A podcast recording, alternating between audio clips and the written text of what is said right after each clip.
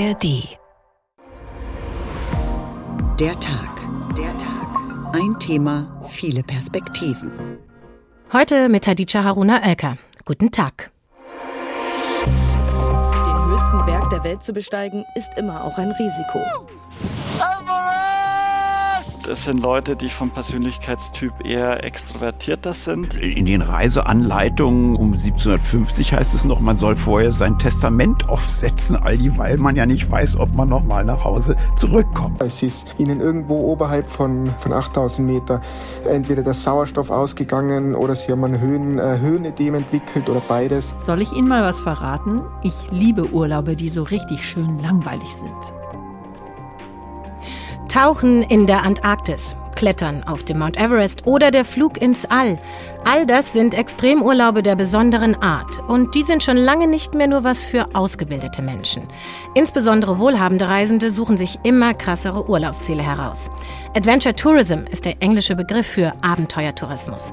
Ein Feld, das in Deutschland noch wenig erforscht ist. Aber die Zahlen zeigen, das Geschäft für die Anbieter und insbesondere auch für die Versicherungen der Extremreisen boomt.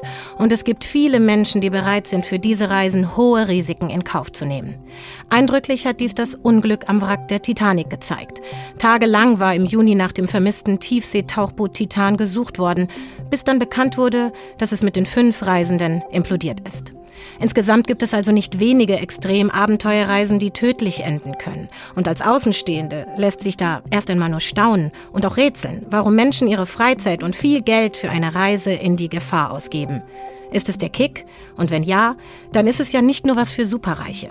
Der Wunsch nach extremen Erlebnissen treibt viele Menschen an. Und genau das ist heute unser Thema. Urlaub extrem. Abenteuer statt Hängematte. So lautet heute der Titel von der Tag ein Thema viele Perspektiven. Und Sie finden den Podcast wie immer auch in der ARD Audiothek. Und jetzt steigen wir direkt ein ins Abenteuer, denn Badeurlaub war gestern. Wie wäre es zum Beispiel mit einer Reise im Privatjet in die Antarktis zum Pinguine schauen? Oder im Boot auf den Stromschnellen zur Insel Livingston Island in Sambia, zum Sprung in den Devil's Pool. Das kostet. Und wie genau sich Reisende ihre Wünsche nach Gänsehautfeeling und Adrenalinkick erfüllen, das hat unser Reporter Roman Warschauer zusammengetragen. Der Weltraum, unendliche Weiten und immer häufiger auch das Ziel von Touristen. Unter ihnen etwa der Mann, der diese Worte einst berühmt gemacht hat, Captain Kirk-Darsteller William Shatner. Er flog im Oktober 2021 mit 90 Jahren für wenige Minuten in den Weltraum. I'm going up into space. Uh, I don't know how many people can say that. It's life changing in its way. Ich fliege in den Weltraum. Wie viele können das von sich sagen? Es ist auf seine Art lebensverändernd, sagt er in einem Video von Blue Origin, dem Anbieter dieser sogenannten Suborbitalflüge, gegründet von Amazon-Gründer Jeff Bezos. Rund 30 Menschen haben diesen Trip bereits mitgemacht. 200 bis 300.000 Dollar sollen sie dafür jeweils bezahlt haben. Ein Schnäppchen im Vergleich zumindest zu dem, was der erste Weltraumtourist überhaupt bezahlt hat. Der US-Unternehmer Dennis Tito legte für seine Reise im Jahr 2001 20 Millionen Dollar hin. Dafür ging es aber auch mit der russischen Raumkapsel Soyuz zur internationalen Raumstation. Noch einmal zurück zu den Raumflügen von Blue Origin. Kunde war hier vor gut einem Jahr ein gewisser Hamish Harding, britischer Milliardär. Und eben dieser Harding fand sich auch auf einer anderen Passagierliste, auf der von Ocean Gate bzw. dem U-Boot Titan, das heute vor genau einem Monat beim Tauchgang zum Wrack der Titanic zerstört wurde. Auch hier zahlten die Abenteurer über 200.000 Euro. Ocean Gate ist oder war nicht der einzige Anbieter solcher Tauchtouren. Das Unternehmen EOS Expeditions etwa hat Tauchgänge in den Marianengraben angeboten, den tiefsten Punkt der Erde. Aktuell erfüllt das Unternehmen aber andere Reisewünsche, wie in einem Werbevideo erklärt wird. Menschen, die mit EOS reisen, wollen Außergewöhnliches tun. Ob Heli-Skifahren in der Wildnis Grönlands, im Privatjet zum Südpol oder auf einem Berggipfel mitten in der Nordwestpassage stehen. Was immer sie machen wollen, wir bringen sie hin. Preise für diese Trips nennt das Unternehmen auf seiner Webseite nicht, aber mindestens fünfstellig dürften sie schon ausfallen, schnell auch mehr. Fast schon Mainstream ist da die Besteigung des Mount Everest. Jedes Jahr sind es Hunderte von Abenteurern. 2019 war das bisherige Rekordjahr mit 876 Besteigungen. Bei einem Berliner Anbieter kostet das volle Programm, um auf den Gipfel zu kommen, gut 47.000 Euro ohne Erfolgsgarantie.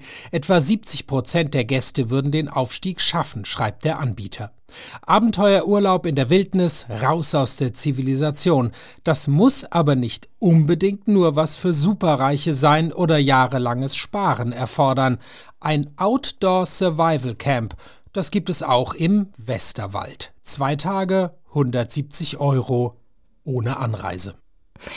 Into the Wild, also in die Wildnis. Erinnern Sie sich noch an das Buch und den Film über einen jungen US-amerikanischen Aussteiger, der sich 1990 nach der Uni entschlossen hat, keinen gut bezahlten Job anzunehmen, sondern auszusteigen und zwar in die Wildnis Alaskas. Eddie Vedder, seines Zeichens Frontman bei Pearl Jam, hat dem Film die Musik gegeben. When she comes to greet me, she is mercy at my feet. When I see her pin her charm, she just throws it back at me. Once I dug in her grave to find a better land. She just smiled and laughed at me and took her blues back again.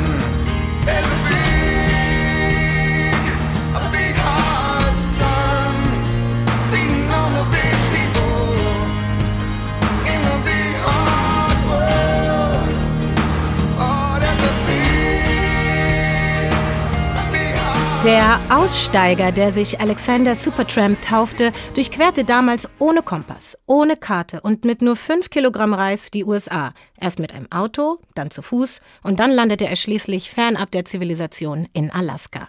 Und genau dort reist gerade auch Yvonne Pferrer.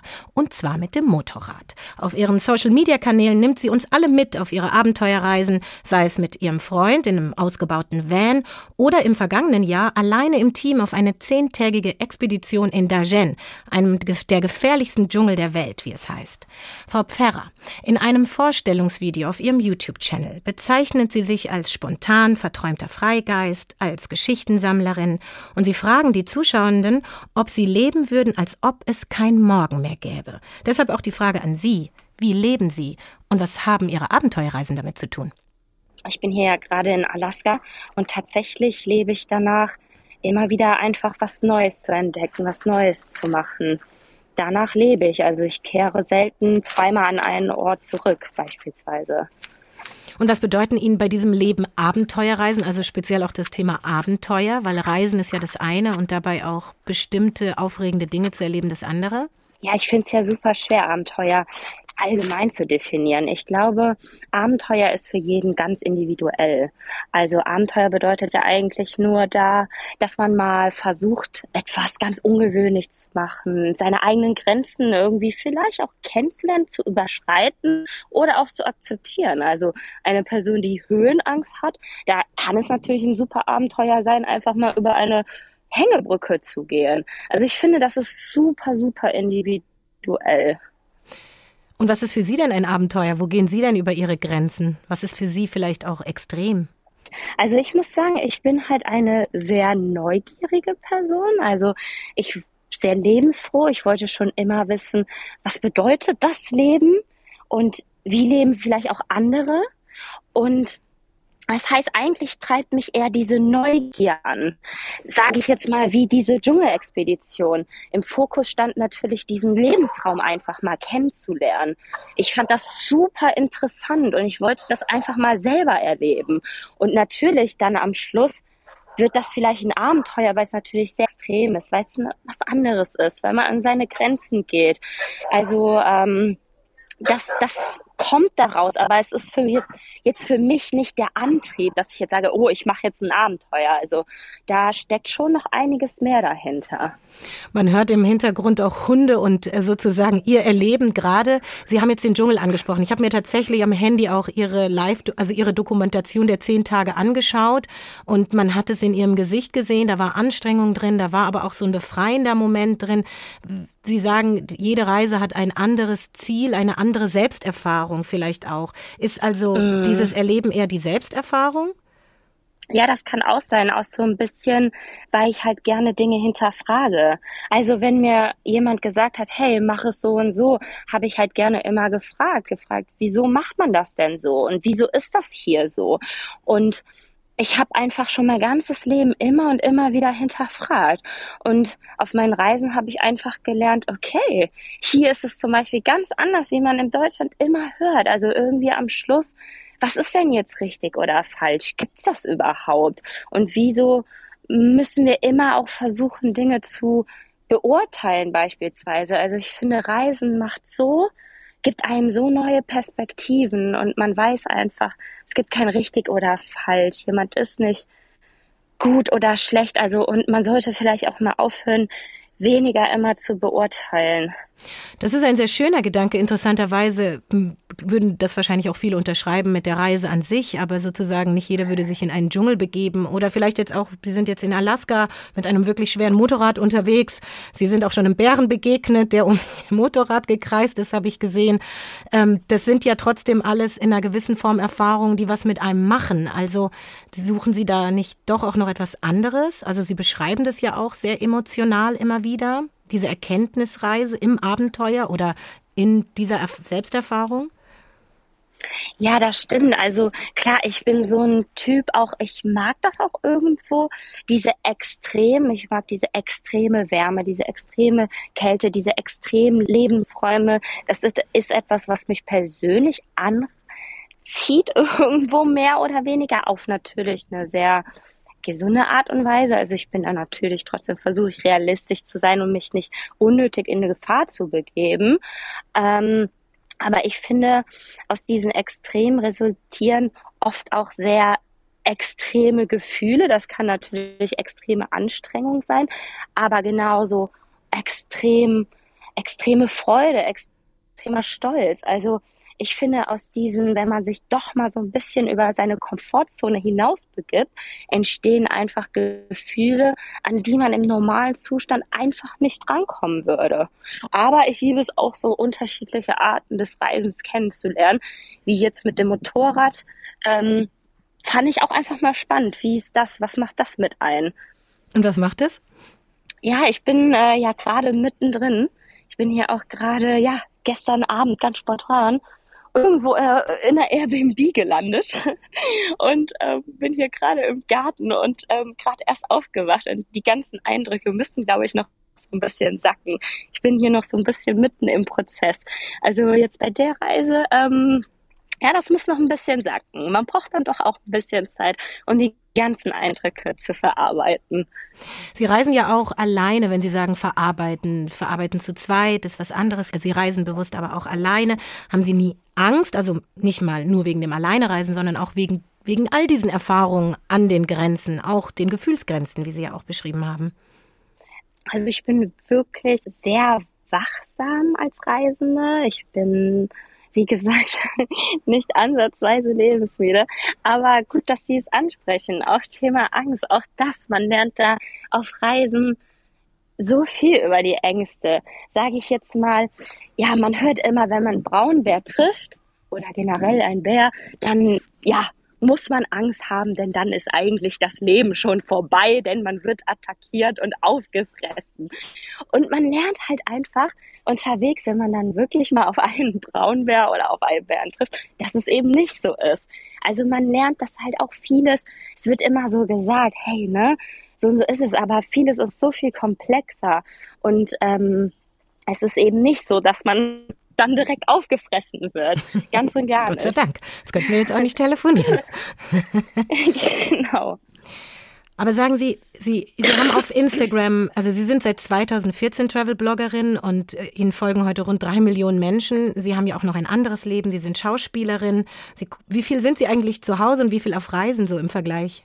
Ja, schwer zu sagen. Ich bin ja immer da und gehe immer weg. Ich habe das jetzt noch nie so ähm, zusammengezählt vielleicht ungefähr sogar trotzdem irgendwo Hälfte, Hälfte ungefähr.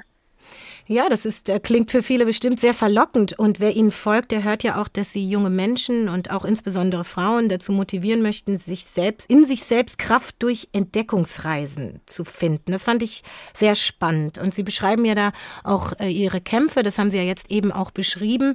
War das auch so eine besondere Idee zu sagen, ich trage das nach außen, um andere zu motivieren, auch solche Reisen zu machen?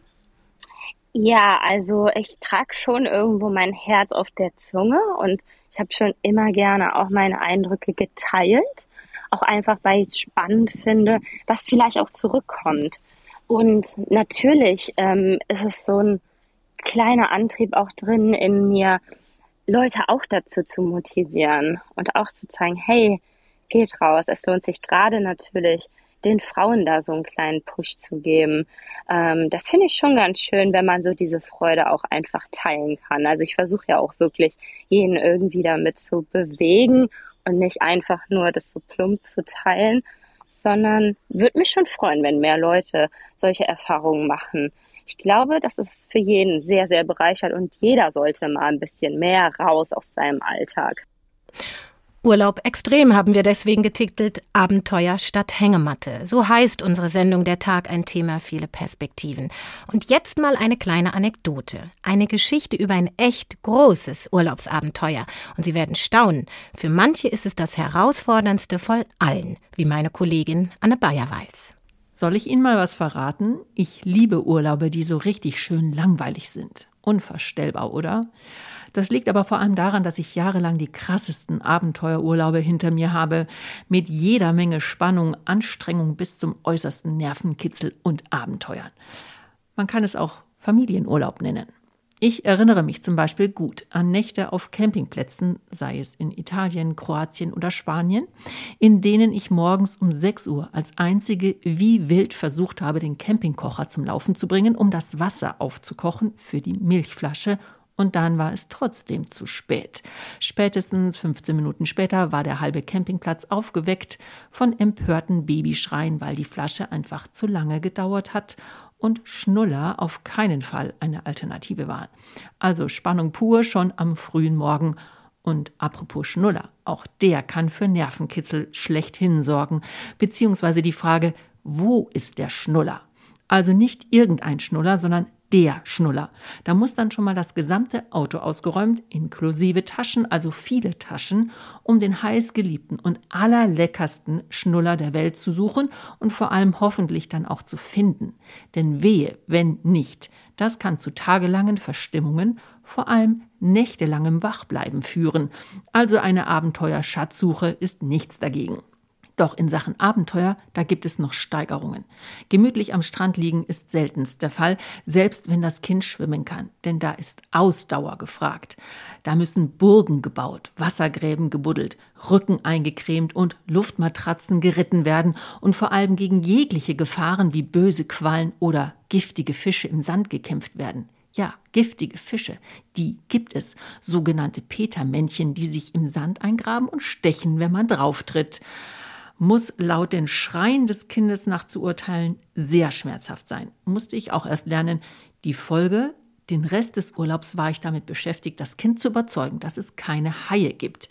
Tauchen mit Haien ist nichts dagegen, gegen die Fantasiewelt eines Kindes. Denn da taucht man mit den gefährlichsten Haien der Welt, und zwar richtig großen und mit giftigen Zähnen. Ja, und letztendlich ist so ein Familienurlaub auch noch ein einziger Überlebenskampf. Denn die tägliche Frage, die sich stellt, heißt, wie können wir heute wieder alle satt werden? Wo bekommen wir etwas zu essen her? Schaffen wir es alle zu überleben? Das kann durchaus auch richtig dramatisch werden, wenn es leider nicht genau die Nudeln gibt wie zu Hause. Oder wenn einfach alles, aber wirklich auch alles einfach nur eklig schmeckt, außer Eis. Da heißt es Fingerspitzengefühl haben, viel Geduld und Nerven stark wie Drahtseile. Überleben im Dschungel ist nichts dagegen. Vielleicht können Sie jetzt verstehen, warum ich oft einfach nur froh war, wenn das Abenteuer Familienurlaub wieder vorbei war, beziehungsweise warum ich mich jetzt auf Urlaube freue, die so richtig schön langweilig sind. Aber eines muss ich auch sagen, um nichts in der Welt würde ich eine Weltraumreise eintauschen mit dem Erlebnis, gemeinsam mit den Kindern nachts in einer Wiese zu sitzen und zu hören, oh, schau mal, ich glaube, da war eine Sternstuppe. Stellen wir also fest, Abenteuerurlaube lassen sich unterschiedlich deuten. Die einen verbinden sie, wie wir es gerade gehört haben, mit Familienurlaub und andere zum Beispiel mit dem Thema Outdoorsport. Es muss also nicht immer das extrem Außergewöhnliche sein. Und in jedem Fall hat die Tourismusbranche das Feld Abenteuer und Extremurlaub für sich entdeckt. Und Manuel Sand geht diesem Phänomen nach. Er ist Professor an der Hochschule für angewandtes Management im Bereich Outdoor-Sport und Adventure Management. Außerdem ist er akademischer Leiter am Adventure Campus Treuchtlingen und Mitentwickler und Mitleiter des sogenannten Studiengangs Outdoor Studies. Hallo, Herr Sand. Hallo.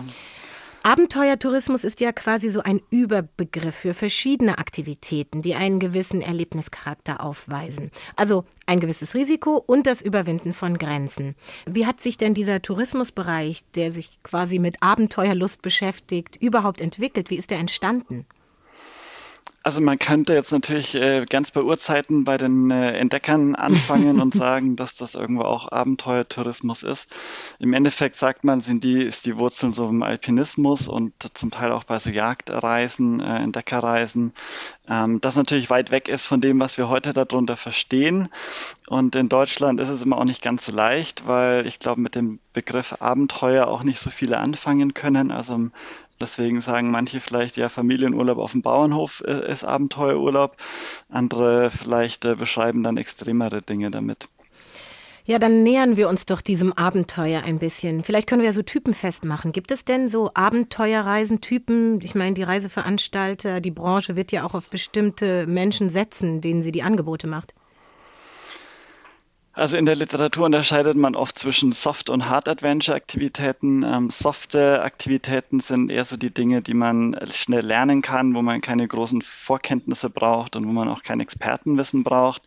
Die, die härteren Sachen ähm, wären dann eher Dinge, wo man wirklich einen Kurs belegen muss oder auch gut weiß, was man tut oder dann eben jemanden buchen muss, der mit einem unterwegs ist, was natürlich auch eine Form dann des Abenteuertourismus ist wo immer die Frage ist, wie groß ist das tatsächliche Abenteuer vielleicht noch. Aber um ein bisschen zu den Typen zu kommen, also es gibt die, die extremeren und nicht so extremen. Ich durfte mit dem Kollegen Sven Groß mir das ein bisschen näher angucken und wir haben versucht mal rauszufinden, was für Typen von Leuten eher so extremere Geschichten machen ähm, und haben dabei festgestellt, das ist jetzt vielleicht nicht wirklich verwunderlich, dass es eher jüngere Menschen sind, die extremere Aktivitäten ausüben und äh, zumindest bis jetzt noch auch eher männlich dominiert das Ganze.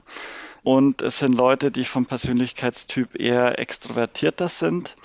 Was ich noch ganz spannend fand, ähm, internationale Studien sagen, dass äh, die, die Abenteuertouristen auch offener für Neues sind und gern Dinge ausprobieren. Das war bei, der, bei den Deutschen nicht so. Äh, vielleicht ist der, der deutsche Abenteuerreisende dann doch, äh, hat dann doch eine gerne gewisse Sicherheit und weiß, auf was er sich einlässt. Also wir werden uns im Laufe der Sendung noch ein bisschen mehr mit der Abenteuererklärung beschäftigen. Aber wenn Sie jetzt sagen soft und hart, dann ist ja soft für mich sowas wie SUV-Fahren für die einen auf dem Fluss oder vielleicht auch Mountainbiken, Rafting. Also das kann man irgendwie machen. Aber und das andere, wären das dann so Dinge wie unberührte Flecken der Welt besuchen, im Tiefsee tauchen oder ins All fliegen? Muss man sich natürlich leisten können, aber zählt das dann zu den harten oder was, was wäre das? Also das wäre für mich so das, das oberste Ende, glaube ich tatsächlich. Das sind ja auch Dinge, die man jetzt nicht selbstständig machen kann, sondern wo man einfach auch Leute braucht. Und oft ist das ja, siehe Mount Everest, auch schon zum Massentourismus verkommen, zu einem nicht ganz ungefährlichen Massentourismus, wie man leider, jedes Jahr immer wieder leider feststellen muss. Für mich wären das eher Dinge, die äh, eine, eine Kanutour im Wildwasser sind, zum Beispiel. Ähm, auch Mountainbiken zählt in gewisser Weise dazu, wobei da merkt man schon diese fehlende Trennschärfe, diese Einteilung, dass viele Sportarten wirklich unter je nach Bedingungen in verschiedene Kategorien fallen. Aber auch Bungee-Jumping, ähm, Fallschirmspringen, all solche Dinge würde ich da dazu zählen, wo man wirklich ähm, ein Fachwissen braucht, wenn man es zumindest eigenständig ausübt. Gut, dann lassen wir uns mal auf den Markt schauen. Es gibt eine Studie vom Grand View Research und die hat den weltweiten Markt sich angeschaut und die Abenteuerreisen 2021 auf etwa 282 Milliarden Dollar beziffert und ein riesiges Wachstum prognostiziert. Der Markt, das ist eher die USA und Sie haben ja auch schon für Deutschland gesagt, dass es sich unterscheidet. Aber wie erklären Sie sich denn diesen Zulauf, dieses Interesse ja auch besonders nach der Corona-Pandemie? Mhm. Also nicht zuletzt durch die Pandemie haben Leute entdeckt, dass sie gerne außen sind, dass sie gerne in die Natur rausgehen und äh, dort Dinge erleben. Und äh, ich glaube auch, dass ähm, dadurch, dass viele Urlaube vielleicht schon erlebt wurden und man viele schon gesehen und gehört hat, dass einfach der Wunsch, der Drang da ist, neue Dinge zu erleben. Und wir haben es ja eingangs schon gesagt, also ich bin nicht unbedingt der größte Freund des Wort Risikos. Ich finde, äh, ich finde immer, das ist sehr subjektiv, je nach Vorerfahrung. Aber ich denke, es geht einfach darum, mal die Komfortzone zu verlassen, ähm, sich in neue Abenteuer zu stürzen, sich zu bewähren in verschiedenen Situationen. Und ähm, das ist auch ein Stück weit wo wir in der, in der Forschung aktiv sind, dass es weggeht von diesem Adrenalin-Junkie-Image vielleicht, sondern dass viele Leute es einfach auch machen, weil sie persönlich was Positives daraus ziehen können. Also so das Thema Wohlbefindensverbesserung ist eins, das wir uns auch in der Studie angeguckt haben, wo viele Leute wirklich angeben, es gibt ihnen einfach ein gutes Gefühl, ihre eigenen Fähigkeiten unter Beweis zu stellen, diesen Austausch mit der Natur wieder vermehrt zu haben, da in Kontakt zu kommen. Also ich glaube, es ist ähm, ja schon so, ein, so eine Sehnsucht, so einen Drang, auch vielleicht dem klassischen sicheren Alltag ein Stück weit auszubrechen. Ja, interessant. Ähnliches haben wir auch eben bei der Vorrednerin Frau Pferrer gehört. Ähm, vielleicht machen Sie da auch noch mal eine Trennlinie. Sie haben vorhin das Beispiel Mount Everest und Massentourismus und gleichzeitig äh, finden Sie aber jetzt auch, dass es etwas Schönes ist, sozusagen sich diesem Abenteuer hinzugeben. Wo ist denn da die Grenze? Also wo liegt denn das Problem in der Branche vielleicht ja auch? Also ich glaube, es ist dann oft so, wenn es dann zu kommerziell und, und zu, zu, viel angeboten wird. Ich meine, die Natur ist auch eine endliche Ressource und ähm, man muss natürlich auch gucken, manches dann zu kanalisieren und nicht die Leute überall rauszuschicken. Ähm, also Thema Nachhaltigkeit ist was, wo die, die Adventure-Branche eigentlich schon sehr sensibilisiert ist aus meiner Sicht, wo man aber trotzdem noch jede Menge tun kann und wo ich auch ein Verfechter bin, dass es generell gut ist, Menschen an die Natur heranzuführen und ihnen auch die, die Bedeutung der Natur nahe zu bringen, um sie dann auch dazu zu bewegen, die Natur zu schützen. Ähm, also ich glaube, dass, oder es gibt auch Studien, die belegen, dass Leute, die viel außen sind und auch aktiv sind, da eher ähm, auch schonend damit umgehen. Nichtsdestotrotz muss man gucken, dass man die Menschen auch aufklärt und kanalisiert. Und gleichzeitig ähm, ja, wird es dann, glaube ich, zum Massentourismus, wenn es wirklich jeder auf eigene Faust irgendwo versucht zu machen, ähm, wenn die, die Verkaufszahlen hochschnellen und die Leute überall unterwegs sind, dann wird es aus meiner Sicht bedenklich. Ähm, ebenso, wenn das Abenteuer so sehr in den Hintergrund rückt, weil es einfach nur noch ein, ein kommerzielles Angebot ist, wo das eigene Erlebnis dann hinten runterfällt. Sie sprechen ja auch von einem sogenannten Attitude-Behavior Gap, also auf Deutsch quasi übersetzt. Ich habe eine bestimmte Haltung und möchte vielleicht nachhaltig sein, aber dann, wenn es darum geht, äh, doch gewisse Eingeständnisse zu machen, also vielleicht ein bisschen mehr zu bezahlen oder mich an bestimmte andere Regeln zu halten, die mir irgendwie vielleicht auch Freiheit nehmen, dass es dann schwierig wird. Also wo ich meine, es gibt Angebote, Sie haben es angesprochen, es gibt Nachhaltigkeitsbewegungen, aber irgendwie ja nicht genug, oder? Ja, würde ich, würde ich unterstreichen. Ähm, gerade bei den wirklich internationalen Reisen ist es natürlich immer ein Thema, gerade auch das Thema Anreise. Ähm, wir haben das in unserer Studie auch mal untersucht. Ähm, da war es tatsächlich so, dass die Leute gesagt haben, ja, kleine Gruppen finden sie gut, äh, die naturverträglich sind, auch tierschonende Beobachtungen von, von Tieren zum Beispiel. Und äh, auf den hintersten Plätzen war dann tatsächlich das Thema CO2-Kompensation. Also es war schon so, dass die Dinge, die der Veranstalter vielleicht mal schön machen soll, das findet man gut, aber wenn man doch selber dann was dazu tun muss, dann, ähm, ja, dann, dann hört der Spaß auf sozusagen. Also dann möchte man vielleicht auch nicht mehr dafür bezahlen. Hat mich doch tatsächlich ein bisschen überrascht. Ich hatte gehofft, dass da die, ähm, die Zielgruppe doch nochmal mehr sensibilisiert ist. Also bei meinen Studierenden im Bereich Autostudies stelle ich schon fest, dass das junge Menschen sind, die auch sehr naturverbunden sind und die Natur zu schützen wissen.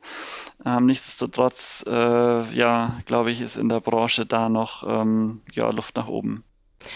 Urlaub extrem. Abenteuer statt Hängematte. So heißt heute unsere Sendung Der Tag, ein Thema, viele Perspektiven. Und welcher Reisetyp sind Sie? Eher so der stereotype Adrenalin-Junkie, Natur- oder Kulturliebhaber, die Entdeckerin oder eher eine Person mit Wunsch nach Wellness? Der Kabarettist Rüdiger Hoffmann weiß das auf jeden Fall sehr genau und zieht seinen Urlaubsplan auch gnadenlos durch.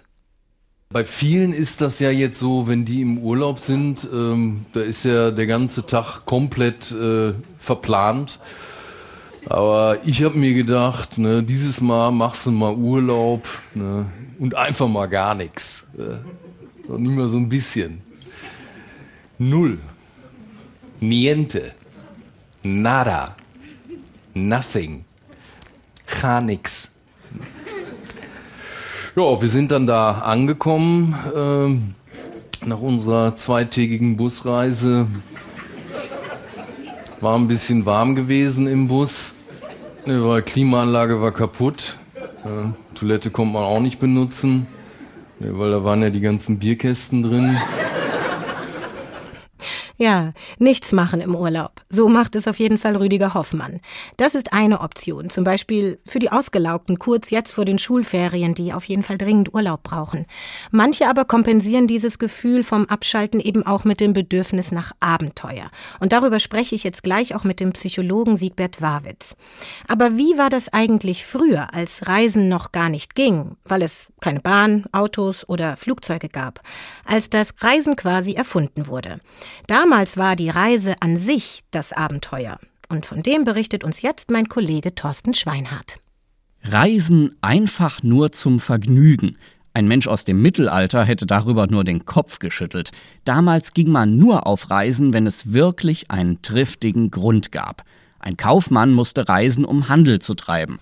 Handwerksgesellen gingen auf die Walz, das heißt, sie wanderten als Teil ihrer Ausbildung durchs Land. Für sein Seelenheil unternahm man vielleicht einmal im Leben eine Pilgerreise, ansonsten blieb man aber lieber zu Hause, denn Reisen war teuer, gefährlich und außerdem strapaziös und unbequem. Das ging schon los mit den schlechten Reisewegen. Selbst die besten Straßen, die sogenannten Königswege, waren nicht viel mehr als holprige Feldwege. Da verlor die Kutsche leicht ein Rad oder die Achse brach und die Reisenden, denen von dem Gerüttel in der Kutsche ohnehin alle Knochen schmerzten, fanden sich im Graben wieder. Doch egal wie man unterwegs war, zu Pferd, auf dem Ochsenkarren oder zu Fuß, man kam stets nur langsam voran und musste ständig damit rechnen, überfallen zu werden, durch Raubritter oder Wegelagerer. Die größte Gefahr war allerdings die Natur selbst. Was, wenn das Wetter umschlug oder man sich verirrte? Was, wenn man sich plötzlich einem der vielen Wildschweine oder sogar Bären gegenüber sah, die damals noch in den Wäldern lebten? Nicht wenige Reisende kehrten krank nach Hause zurück oder starben unterwegs. Das blieb bis weit in die frühe Neuzeit noch so, erklärt Hasso Spode, Leiter des Historischen Archivs Tourismus der TU Berlin im Deutschlandfunk-Podcast Der Rest ist Geschichte. In den Reiseanleitungen um 1750 heißt es noch, man soll vorher sein Testament aufsetzen, all dieweil man ja nicht weiß, ob man noch mal nach Hause zurückkommt. Als geradezu selbstmörderisch galten übrigens Schiffsreisen. Und auch die Vorstellung vom Badeurlaub am Strand war völlig unbekannt, schon weil die meisten Menschen nicht schwimmen konnten. Im 18. Jahrhundert kam langsam eine neue Art des Reisens auf, die Bildungsreise. Reisen, um etwas von der Welt zu sehen und zu lernen. Für die Söhne adliger Familien gehörten solche Reisen ganz selbstverständlich zum Erwachsenwerden, erklärt Hasso Spode. Für jeden jungen Adligen war es obligatorisch, ein paar Monate, manchmal sogar jahrelang durch Europa zu ziehen. Und das nannte man die Grand Tour, die große Rundreise. Bald gingen auch Angehörige des Bürgertums auf Bildungsreisen, um die Spuren der zum Ideal erhobenen Antike zu bewundern. Ein Pionier dieser Reisen war Johann Wolfgang von Goethe mit seiner Italienreise.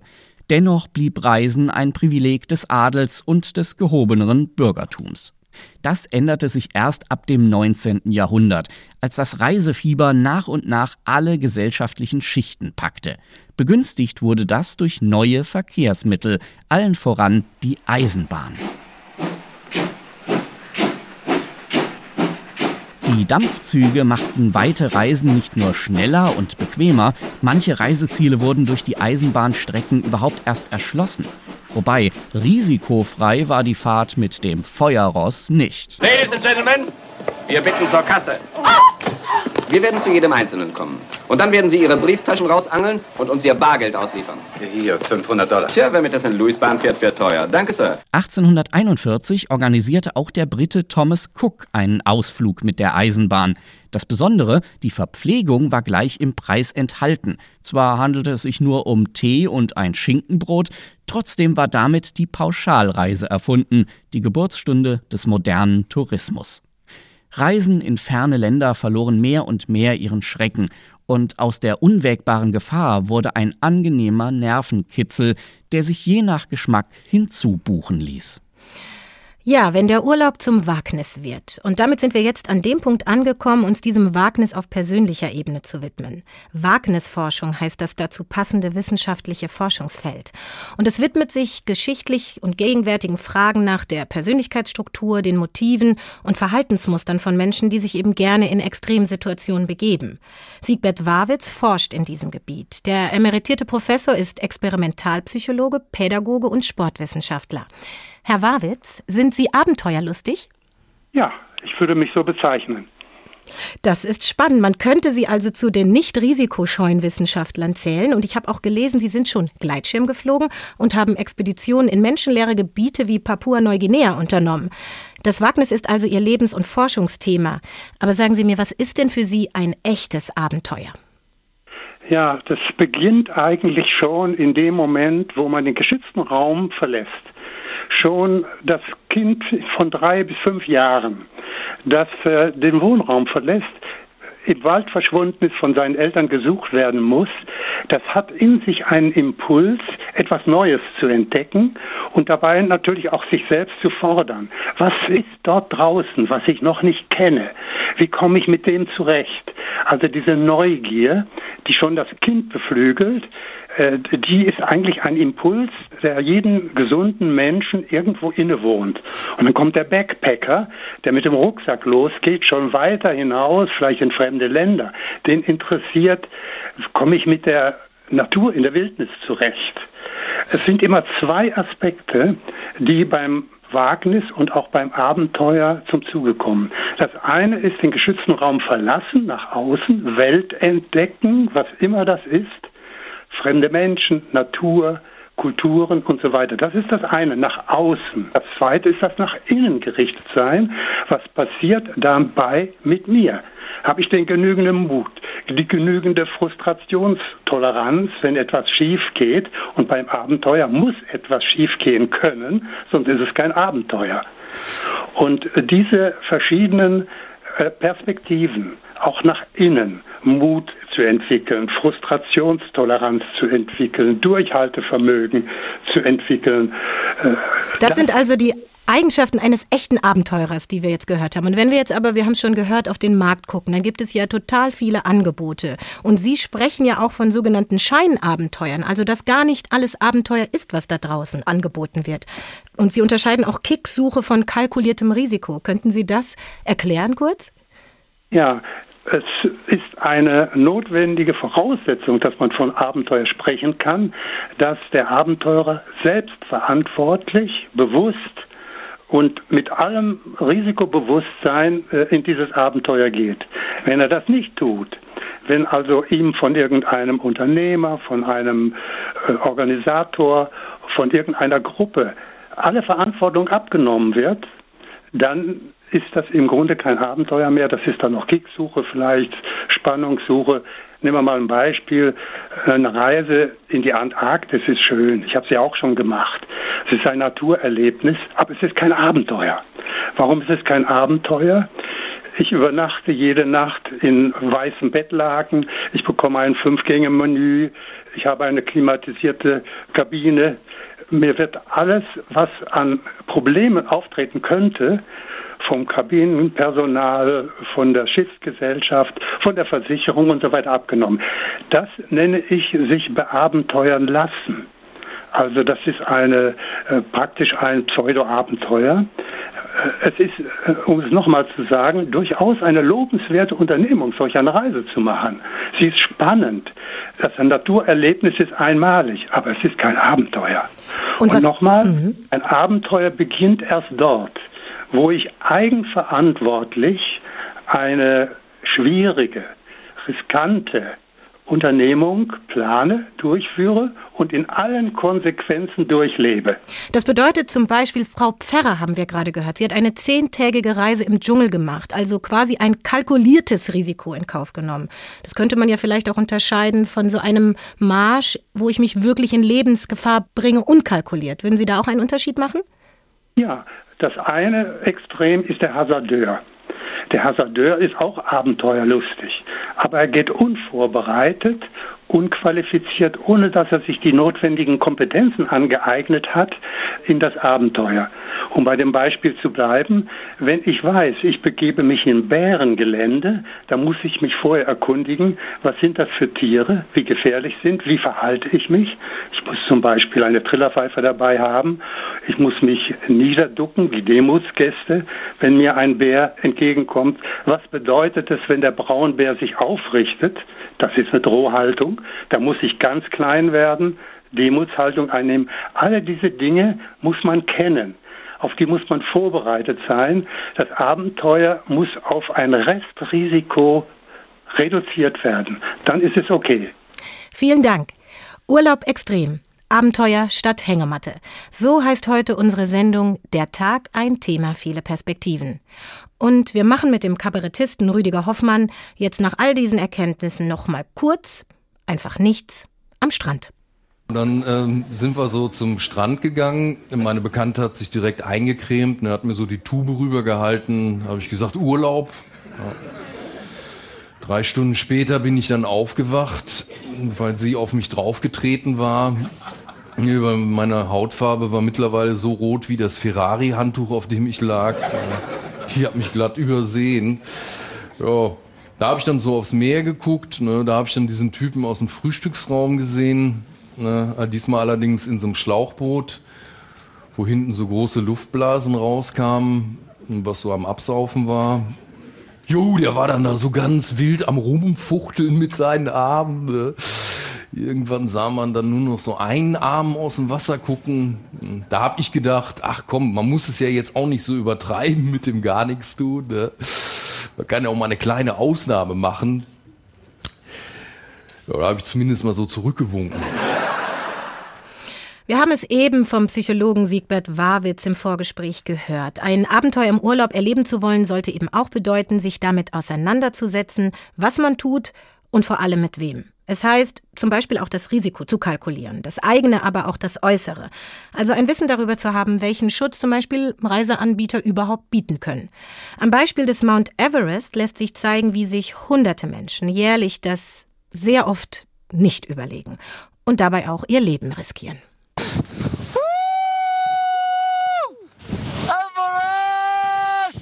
Einmal da oben stehen, dem Himmel so nah wie sonst nirgendwo. Kein anderer Berg löst solch eine Faszination aus wie der Mount Everest. Auf YouTube zeigen unzählige Clips dieses einmalige Abenteuer. Doch den höchsten Berg der Welt zu besteigen, ist immer auch ein Risiko. Extreme Kälte habe die Saison in diesem Jahr besonders gefährlich gemacht, sagt die deutsche Bergsteigerin und Himalaya-Chronistin Billy Bierling. Und deswegen haben wir wirklich sehr viele Erfrierungen gesehen, dieses Jahr auch bei den Sherpas. Und äh, das ist für mich natürlich von der Himalayan Database, wenn ich dann komme und jemanden interviewe, der am Gipfel des Mount Everest war, aber der da sitzt mit eingebundenen Fingern und Füßen, dann kann ich da auch gar nicht mehr gratulieren, weil das ist für mich jetzt wirklich kein, kein Gipfelerfolg. Doch nicht jeder kommt zurück. 17 Menschen verloren beim Gipfelsturm ihr Leben oder gelten als vermisst. So viele wie kaum zuvor. Schon zu Saisonbeginn werden drei Sherpas von Eismassen begraben. Ein Restrisiko bestehe natürlich immer, sagt der österreichische Expeditionsanbieter Lukas Furtenbach. Allerdings hätten die meisten Todesfälle durch verpflichtende Sicherheitsstandards vermieden werden können. Denn viele der Opfer hätten ähnliche Probleme gehabt. Es ist ihnen irgendwo oberhalb von, von 8000 Meter entweder der Sauerstoff ausgegangen oder sie haben ein Höhen, äh, Höhenedem entwickelt oder beides oder auf Grundlage dessen, dass ihnen der Sauerstoff ausgegangen ist, sie, sie wurden oft allein gelassen von äh, ihren Sherpas oder von ihren Guides. Unter den Expeditionsanbietern herrscht eine harte Konkurrenz. Wer auf den Mount Everest will, muss mindestens 30.000 bis 70.000 Euro bezahlen. Doch die erfahrene Bergsteigerin führt die hohen Opferzahlen nicht nur auf Sicherheitsmängel und extreme Wetterverhältnisse zurück. Sie sieht die Schuld auch in den sozialen Medien. Dort, aber auch in zahlreichen Büchern werde eine Mount Everest-Besteigung oft als sehr einfach dargestellt. Ich habe schon das Gefühl, dass man in diesem Jahr schon sehr gemerkt hat, dass wirklich immer weniger Erfahrung mitgebracht wird. Fest steht, den höchsten Berg der Welt zu besteigen, ist für immer mehr Menschen ein absoluter Lebenstraum. Nepal stellte in dieser Saison eine Rekordzahl von 478 Permits, also Genehmigungen für ausländische Bergsteiger aus. Etwa 600 erreichten insgesamt das Dach der Welt. Einige Anbieter sehen den Massenansturm kritisch. Für Expeditionsunternehmer Lukas Furtenbach ist die Anzahl kein Problem. Die Rahmenbedingungen müssten allerdings stimmen. Man könnte wesentlich mehr Permits ausstellen.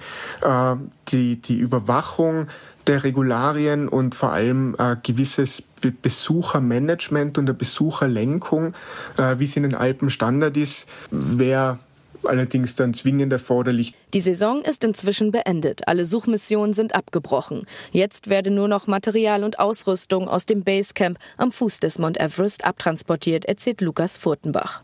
Doch auch im kommenden Jahr wird es sicherlich wieder viele Menschen geben, ob mit oder ohne Erfahrung, die sich ihren Traum vom Mount Everest erfüllen wollen. Das war ein Beitrag von unserer Korrespondentin Franziska Amler aus Neu-Delhi. Es war im Jahr 1953, als der Mount Everest zum ersten Mal bestiegen wurde. Und zwar vom Neuseeländer Edmund Hillary und dem Sherpa Tenzing Norgay. Früher waren es Expeditionen und heute nennt es sich also Abenteuertourismus. Mit auch betrügerischen Gipfelbildern. In seinem Sachbuch 8849 Massentourismus, Tod und Ausbeutung am Mount Everest zeichnet der Tibetologe und Soziologe Oliver Schulz ein sehr eindrückliches Bild von genau dieser Situation. Herr Schulz, Sie beschreiben in Ihrem Buch auch die Entwicklung am Everest vom kolonialen Forschungsprojekt zu heute einem begehrten Tourismusziel. Was passiert denn da auf dem Berg? Ja, also es gibt eine Entwicklung, ähm, sagen wir seit den 90er Jahren in etwa. Spektakulär war das Jahr 1996, das John Krakauer dokumentiert hat, ähm, der amerikanische Journalist, das auch verfilmt worden ist. Ähm, in dem massenweise Menschen starben, die eigentlich äh, keine Bergsteiger waren, sondern vielmehr Touristen. Und das ist das, was sich seit Beginn der Geschichte der Everest-Besteigung geändert hat. Früher waren es mehr Bergsteiger, heute sind es äh, zu ganz großen Teilen Touristen. Es ist eine touristische Geschichte, ähm, die da passiert. Und deswegen kommt es auch zu sehr vielen Unfällen, deswegen ist es auch so gefährlich. Ich habe gelesen, dass es äh, in der Vorbereitung von manchen dieser TouristInnen quasi Räume vorbereitet werden, dass man sich auf diese veränderten Luftbedingungen vorbereitet, zu Hause ein Sauerstofftraining quasi macht und dann, um da schnell hoch zu marschieren. Und ich höre jetzt auch bei Ihnen heraus, dass Sie so eine Trennung machen zwischen BergsteigerInnen und Touristen. Würden Sie sagen, das ist das größte Problem, dass dieser Ort eigentlich kein touristischer Ort ist? Ja, das ist schwer zu definieren, finde ich. Ähm, nein, sicher. Also es ist so, äh, Sie können, Sie können nicht da hochgehen, ohne ein gewisses Maß an bergsteigerischen Fähigkeiten zu haben. Das Problem ist eigentlich, ähm, dass dann, wenn es zu kritischen Situationen kommt, Menschen, die äh, nicht in der Lage sind, damit umzugehen, also keine weitreichenden bergsteigerischen Kenntnisse haben, aufgeschmissen sind.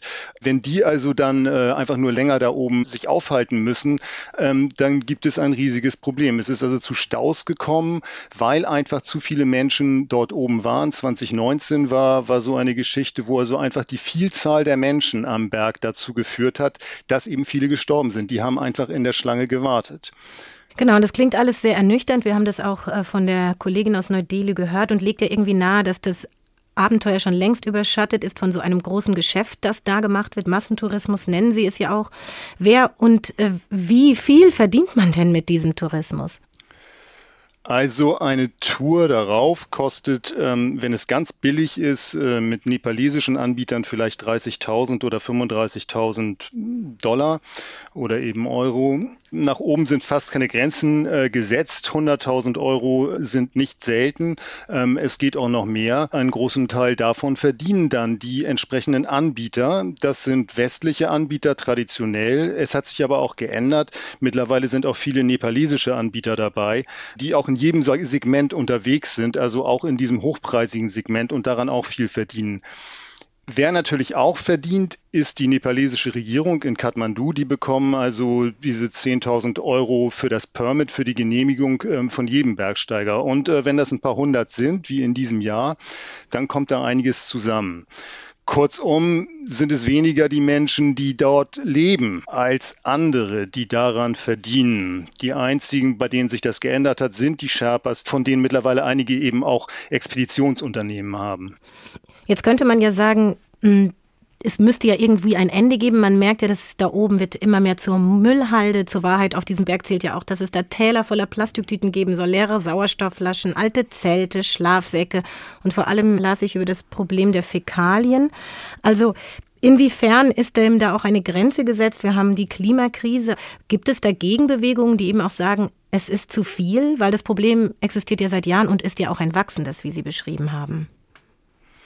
Naja, die Gegenbewegung ist vor allen Dingen, würde ich mal sagen, eine im Westen. Leute wie Reinhold Messner sprechen ja schon, um es mal dezent auszudrücken, seit Jahrzehnten dagegen. Das Problem auf der anderen Seite ist nur, es entsteht natürlich ein wahnsinniger Sog für ein Land wie Nepal ganz besonders. Es gibt kein Interesse von Seiten der nepalesischen Regierung, dort viel zu ändern. Denn je mehr Bergsteiger kommen, desto mehr Geld verdienen die.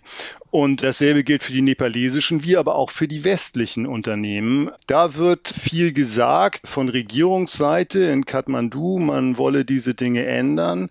Von Seiten der Unternehmen, man würde dafür sorgen, dass die Bergsteiger, wenn man sie so nennen will, die Touristen am Berg, wie auch immer qualifizierter sind. Aber in Wahrheit passiert natürlich nichts, weil immer mehr und mehr Geld verdient wird. Es kommen immer mehr Menschen rauf. Der Standard wird immer höher, also der Luxus, den die Menschen genießen. Die Hubschrauber fliegen fliegen immer weiter nach oben. Ich sehe kaum, dass es da auf absehbare Zeit ein Ende geben wird, ehrlich gesagt. Ja, ich las auch darüber, dass es Bergsteigen irgendwie auferlegt werden soll, bestimmte Kilozahl an Müll eben mit nach oben oder mit nach unten zu nehmen um, und ansonsten Strafe zu zahlen, die aber verhältnismäßig gering ist im Vergleich zu den Kosten für diese Reise. Dann gehen wir nochmal zu der Moral, also, weil das ist ja irgendwie auch ein Thema auf diesem Berg. Wir haben es im Beitrag gehört, wir haben es von Ihnen gehört, Menschen setzen sich Lebensgefahren aus. Und so schlimm es jetzt irgendwie auch klingt, die Wanderer steigen dort oben nicht nur bildlich über Leichen. Also ich las von mehr als 300 Alpinistinnen, die beim Versuch, den Berg zu besteigen, eben ums Leben gekommen sind, dass die Körper nicht geborgen werden konnten. Also man sieht Leichen in der Todeszone, von einem offenen Friedhof ist die Rede. Ist da jetzt Unwissen? Schreckt das nicht ab? Also welches Verhaltensmuster zeigt sich da? Also ich glaube, das Ganze ist ein großes Spektakel. Die Leute wissen vorher, was sie da erwartet. Viele sagen, sie gehen dann nicht wirklich über Leichen. Ich war nicht weit genug oben, um das beurteilen zu können. Ich glaube aber, dass das sozusagen der Grusel, wenn man so will, dass der schon mitreißt. Also die Menschen gehen dahin, weil sie wissen, wie gefährlich das ist. Kein ernsthafter Bergsteiger wiederum könnte ja sagen, dass er nicht weiß, dass der Tod da eben immer mit unterwegs ist, dass er ein Risiko eingeht. Also das ist auf eine Art und Weise ohnehin mal unverantwortlich, sich selbst gegenüber, seinen Mitmenschen gegenüber und von den ganzen anderen Aspekten abgesehen. Also wie zum Beispiel die Frage, was das mit der Umwelt macht, wie viel Müll man hinterlässt und dergleichen. Das ist ein, ja ein psychologisches Problem und da muss man dann schon sehr viel abstrakter sozusagen ansetzen und sich fragen, was soll das überhaupt? Warum tue ich diese Reise quasi? Ja, und warum muss ich solche Risiken eingehen? Also das muss dann am Ende auch jeder für sich selbst erklären, aber ja, man kann das als unverantwortlich bezeichnen. Das war der Tag. Ein Thema, viele Perspektiven. Es ging um extreme Urlaube und Abenteuerreisen. Diese Folge endet mit einer Frage, nämlich inwiefern sich Abenteuerlust und Reisen verantwortlich und nachhaltig verbinden lassen. Klar geworden sollte sein, warum das Geschäft mit dem Abenteuer boomt und dass dieses wiederum von den Menschen ganz unterschiedlich ausgelegt wird. Dass ein Abenteuer eben nicht nur für einen Kick steht, sondern auch für eine positive Selbsterfahrung auf mentaler Ebene. Sie sind jetzt neugierig geworden oder wollen uns nochmal hören? Dann finden Sie den Podcast dieser Folge in der ARD Audiothek unter der Rubrik Politik und Hintergrund. Dort finden Sie auch andere spannende Podcasts. Zum Beispiel die komplette Folge des gehörten Podcasts Der Rest ist Geschichte und die aktuelle Folge Geschichte des Urlaubs Borkum oder Bali. Und wenn Sie wissen möchten, womit wir uns bei der Tag als nächstes beschäftigen, abonnieren Sie gerne unseren Newsletter über h2.de oder hrinforadio.de. Schreiben Sie uns dann gerne auch Ihre Fragen oder Anregungen. Ich heiße Hadija Haruna Oelker. Ich wünsche Ihnen eine gute Zeit und hoffentlich auch einen schönen nächsten Urlaub. Bis bald. Der Tag. Der Tag. Ein Thema, viele Perspektiven.